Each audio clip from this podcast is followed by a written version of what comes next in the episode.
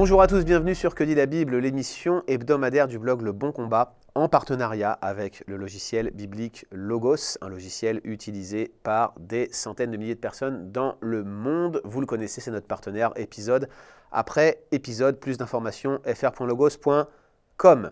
Aujourd'hui, on en vient sur une question de rédaction, de critique rédactionnelle. L'un des livres les plus disputés de l'Ancien Testament, le livre d'Ésaïe. La question qui nous est posée vient d'un étudiant en théologie et il écrit On entend parfois qu'il y a plusieurs Ésaïe, jusqu'à trois, nous dit-il, qui auraient participé à la rédaction du livre. Que faut-il en penser?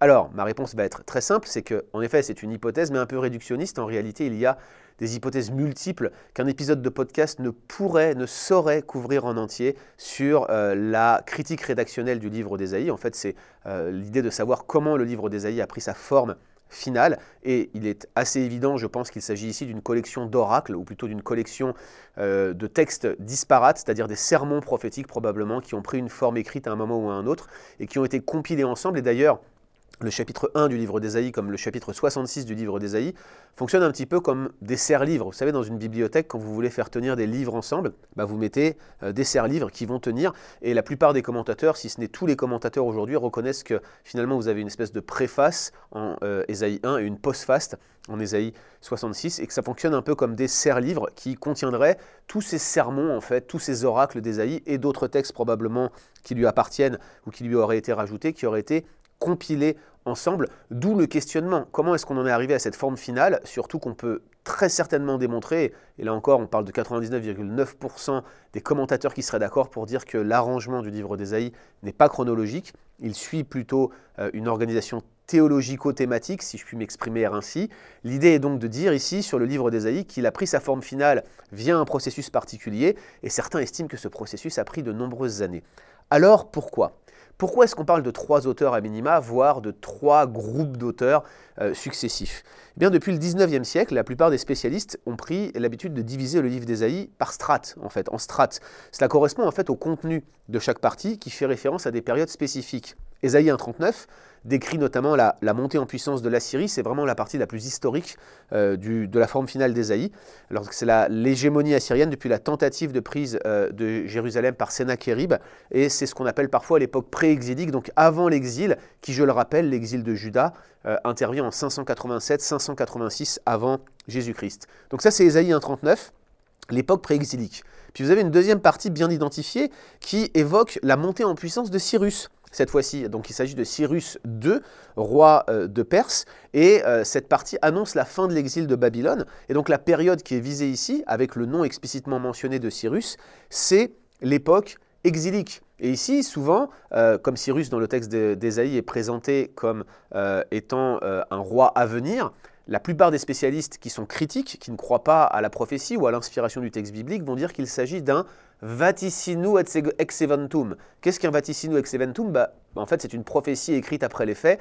Bref, ça serait une description de faits qui serait ultérieure, mais présentée comme une prophétie postérieure. Bref, un arrangement euh, littéraire ultérieur qui serait décrit ici. Et donc, on, on estimerait finalement que la rédaction de ces chapitres serait postérieure à l'accession au trône de Cyrus II. Puis vous avez une troisième partie, Ésaïe 56-66, où Ésaïe se penche sur la situation à Jérusalem peu de temps après le retour d'exil. Donc c'est une période qui est donc pré-exilique et cette section regroupe probablement des prophéties de plusieurs prophètes selon la plupart des commentateurs critiques. Donc vous l'avez compris, hein, il y a donc une période pré-exilique et une période exilique post-exilique qui est décrite à l'intérieur du livre d'Ésaïe. Ésaïe 1.39, époque pré-exilique, Ésaïe 40-66, époque euh, exilique et post-exilique, et notamment 56-66 qui serait post-exilique. Et donc la plupart des commentateurs critiques qui, ré, euh, qui réenvisagent finalement le processus rédactionnel, la manière dont le livre d'Ésaïe a pris sa forme finale, estiment que les chapitres 40-66 n'ont vraisemblablement pas été écrits avant le retour d'exil babylonien. Par contre, vous avez des spécialistes conservateurs comme Young ou comme Motyre qui rejettent cette hypothèse rédactionnelle et qui affirment que les sections qui parlent de Cyrus eh bien en fait elle serait tout simplement prophétique, un petit peu comme euh, un roi 13, c'est encore un cas de vaticino ex eventum, un roi 13 décrit plusieurs centaines d'années avant la venue d'un dénommé Josias, roi d'Israël, qui va purifier euh, le sanctuaire ou l'ex-sanctuaire de euh, Bethel, qui était dédié à une fausse forme d'adoration dans un roi 13, et généralement c'est présenté comme, là encore, une prophétie, ou plutôt une rédaction qui aurait été faite après les faits. En ce qui me concerne, j'adhère à la même opinion que celle de Mottayer et celle de Young. J'estime que le livre d'Esaïe a une forme rédactionnelle assez ancienne. Ça n'exclut pas bien sûr quelques ajouts scribaux ici et là, mais j'estime que euh, tout ce que nous avons dans ce livre peut tout à fait être pré-exilique, en tout cas dans son contenu. Ça ne veut pas dire que la forme absolue serait celle que nous distinguons aujourd'hui. Et pour défendre cette hypothèse, j'ai au moins quatre raisons qui me conduisent à aller dans cette direction-là. Première raison, c'est ce qu'on appelle la suscription. La suscription, en fait, c'est euh, l'attribution d'un texte à un auteur particulier. Dans euh, les prophètes, les Nevi'im, dans le canon hébraïque, les 15 livres qui composent les prophètes, donc vous avez Ésaïe, Jérémie, Ézéchiel, et puis les 12 petits prophètes, est-ce qu'ils sont un seul corpus ou est-ce que ce sont plusieurs euh, textes différents C'est débattu, mais en tout cas, dans ces, livres-là, vous avez des suscriptions qui sont presque systématiquement placées au début, c'est une accroche qui mentionne le nom du prophète euh, qui a écrit ou dont les oracles sont rapportés dans ce livre. Donc parallèlement, en Ésaïe 1.39, on a quatre attributions distinctes de sections qui sont données au prophète Ésaïe. Vous l'avez en Ésaïe chapitre 1, verset 1, en Ésaïe chapitre 2 verset 1, en Ésaïe chapitre 13 verset 1, en Ésaïe chapitre 20 verset 2, mais il n'y a aucune suscription de ce type au début d'Ésaïe 40 66, ni au début du, chapitre 56 euh, d'ailleurs, alors que les spécialistes critiquent, c'est exactement à cet endroit-là qui place la disjonction. Cela suggère que l'auteur de cette section est celui de 1.39, euh, n'est pas distinct, ce serait même une seule et même personne si l'on croit à un auteur unique. Donc la suscription suggère qu'il n'y a pas de subdivision de ce type à euh, mettre en avant dans ce texte. Ensuite, vous avez un argument même un peu plus fort, je pense, c'est l'argument de l'intertextualité, ce sont les réutilisations du Nouveau Testament. Parce que les auteurs du Nouveau Testament font allusion à l'ensemble des parties d'Ésaïe. Ésaïe, c'est le livre de l'Ancien Testament qui est le plus cité dans le Nouveau Testament.